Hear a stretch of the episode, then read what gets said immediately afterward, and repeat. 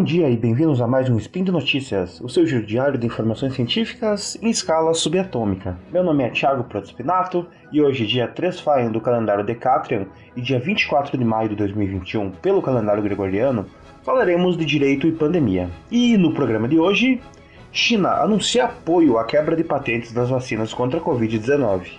Grupo que aconselha ministério faz parecer contra o uso de cloroquina em pacientes hospitalizados por Covid.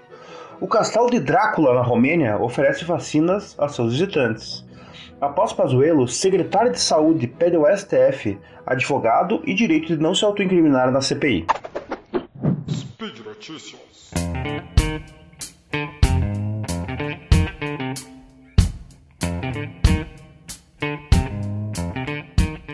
A China apoiou o apelo dos países em desenvolvimento pela renúncia aos direitos de propriedade intelectual sobre as vacinas contra a Covid-19, disse o Ministério das Relações Exteriores chinês.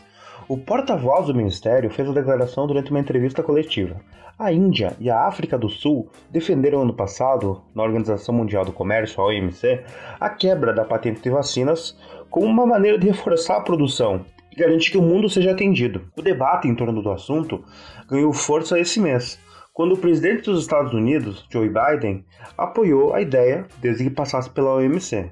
O Brasil, surpreendentemente, que sempre apoiou a quebra de patentes para medicamentos, por exemplo, foi assim com relação às drogas contra o HIV, se posicionou contra a suspensão, no caso das vacinas anti-Covid, em linha com a postura adotada pelo governo dos Estados Unidos durante a gestão de Donald Trump. Em abril, o ministro das Relações Exteriores brasileiros já, já havia dito não, que não consideraria a possibilidade de quebra de patentes como o caminho mais eficaz para acelerar a vacinação no Brasil. Mas recentemente ele afirmou que a posição se mantém mesmo com a mudança do governo americano. Segundo o chanceler, o Brasil uh, tem um dos maiores gargalos hoje para o acesso a vacinas e insumos, os limites são os materiais da capacidade de produção, não os parâmetros relacionados à quebra de propriedade intelectual, provando mais uma vez que relações ideológicas tomam protagonismo em cada decisão tomada pelo atual governo federal. Porém, ele ainda afirmou que o Brasil analisaria a nova posição americana e afirmou que, se for para atender os interesses do país, o governo pode mudar de opinião, o que é muito difícil sem uma grande pressão política ou interesse popular e que seria algo importante para a quebra da patente, como opinião do Brasil também. Um grupo técnico formado a convite do Ministério da Saúde elaborou um documento preliminar com orientações contra o uso de cloroquina, azitromicina, ivermectina e outros medicamentos sem eficácia no tratamento da Covid-19 em pacientes hospitalizados por causa da doença. A análise é parte da elaboração de um protocolo único sobre como os doentes devem ser atendidos nos hospitais e também trata de intubação, oxigênio e outros pontos dos cuidados hospitalares. O texto será agora analisado pela Comissão Nacional de Incorporação de Tecnologias no SUS, o CONITEC. Ele será colocado em consulta pública por um período de 10 dias e depois pode vir a ser adotado como uma nova orientação do governo federal sobre o tema. A Organização Mundial de Saúde, a OMS, vem alertando desde o segundo semestre do ano passado que a cloroquina e os outros remédios citados eles não funcionam e também podem provocar vários efeitos colaterais muito danosos.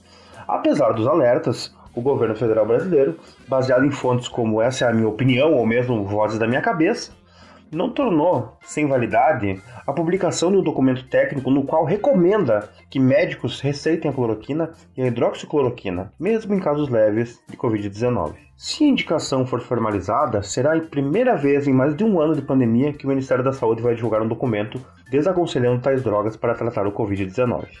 Em maio do ano passado, o então ministro de Saúde, Eduardo Pazuello, mudou o protocolo do ministério para permitir a prescrição de cloroquina para pacientes com sintomas leves da Covid-19, como queria o nosso excelentíssimo senhor presidente Jair Bolsonaro. Em setembro, durante a posse de Pazuello como ministro da pasta, o presidente da República se referiu a si mesmo como Doutor Bolsonaro e fez propaganda da cloroquina, exibindo uma caixa do medicamento à plateia. Em 6 de maio, de maio deste ano, o ministro da Saúde, Marcelo Queiroga, prestou depoimento na CPI da Covid no Senado. Questionado se a cloroquina deve ser usada para tratar a Covid, ele alegou que a questão deve ser decidida pela Conitec. Esse CPI ainda vai dar muito o que falar, pois me parece que os ratos estão abandonando o navio, deixando o capitão nessa barcaça furada e sem muitos apoiadores. É uma questão interessante do que podemos falar que, frente ao meio jurídico, agora a indicação de cloroquina e seus, seus semelhantes pode dar uma guinada para uma eventual responsabilização de pessoas que façam isso mediante o meio penal e civil. Então, temos que esperar o que a CPI vai, vai decidir e seguimos no isolamento. E agora então chegamos à nossa terceira notícia, uma história insólita que parece saída da ficção, mas não, é realidade. Os visitantes do castelo do Drácula estão sendo espetados com agulhas em vez de presas, depois que um centro de vacinas Covid-19 foi instalado no local da Transilvânia. Médicos com adesivos de presas nos uniformes estão oferecendo injeções da Pfizer a todos que visitam o Castelo de Bran, do século XIV, no centro da Romênia é parte de uma iniciativa do governo para encorajar mais romenos a serem vacinados. O castelo ele inspirou Covil, do icônico e famoso romance de Bram Stoker, o Drácula. A Romênia tem um problema porque ela registrou pouco mais de um milhão de infecções desde o início da pandemia e quase 29 mil mortos. E o governo diz que quer vacinar 10 milhões de pessoas até setembro, mas quase metade dos romenos afirma não estar inclinada a receber a vacina, um dos maiores níveis de hesitação na Europa, de acordo com uma pesquisa. Castle, que é o nome do castelo, espera que sua iniciativa única ajude a aumentar o número de vacinações. Durante todos os finais de semana de maio, qualquer pessoa pode comparecer à senhora marcada para receber uma injeção e também obter entrada gratuita para a exibição de 52 instrumentos de tortura medievais no castelo. Há também a esperança de que o serviço leve mais pessoas ao castelo, nas montanhas dos Cárpatos, da Romênia, onde o número de turistas caiu radicalmente durante a pandemia. O castelo se ergue de forma dramática das florestas das montanhas dos Cárpatos, a 170 km ao norte de Bucareste. E claro, ele tem sido associado ao vampiro Conde Drácula, porque acredita-se que ele tem hospedado o infame príncipe, que é uma figura real, o Vlad, o Empalador, em quem Drácula foi baseado. Então, pessoal, a Transilvânia é a terra dos vampiros, né? Mas essa picada vale a pena tomar, porque ela salva vidas. A secretária de Gestão do Trabalho e da Educação na Saúde do Ministério da Saúde brasileiro, Mayra Pinheiro, pediu ao Supremo Tribunal Federal, o STF, que garanta a ela o direito de não produzir novas provas contra si mesma, o que pressupõe deixar eventualmente de responder a perguntas no seu depoimento na CPI do Covid. Ela também pede para ser acompanhada por um advogado na comissão. Ela foi convocada, entre outros pontos, para esclarecer a defesa que faz da utilização de cloroquina, medicamento ineficaz contra a Covid-19 no tratamento da doença. Para ressaltar, a crise não é somente política, mas claro, também estética, porque corrompem-se os honrados capitões que surgiram na nossa infância como Capitão Planeta ou mesmo Capitão América, pois nos bastidores de Brasília, a médica é conhecida como Capitã Cloroquina, em razão de seus posicionamentos.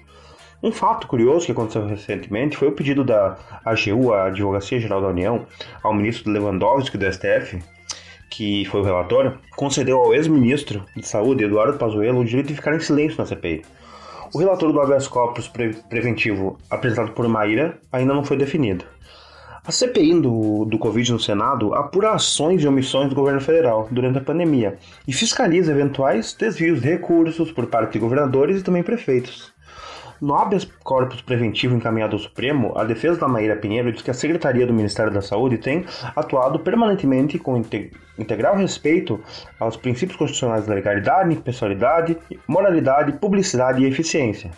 Na peça que entrou no sistema do STF neste domingo, a defesa de Maíra pede ainda que, caso a CPI desrespeite as prerrogativas de seus advogados e as garantias asseguradas à médica, o depoimento possa ser interrompido sem que sejam adotadas contra os advogados ou cliente qualquer medida de restritiva de direitos ou privativa de liberdade. A recomendação por parte do governo da, do medicamento cloroquina para o tratamento da Covid é uma das frentes principais da investigação da CPI.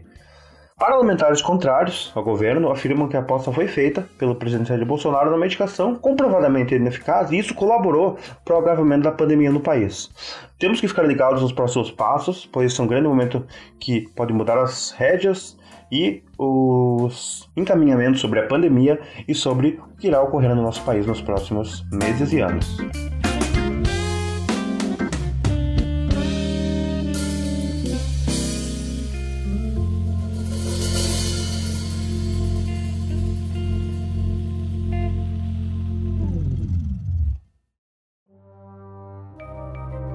Este programa foi produzido por Mentes Deviantes. deviante.com.br.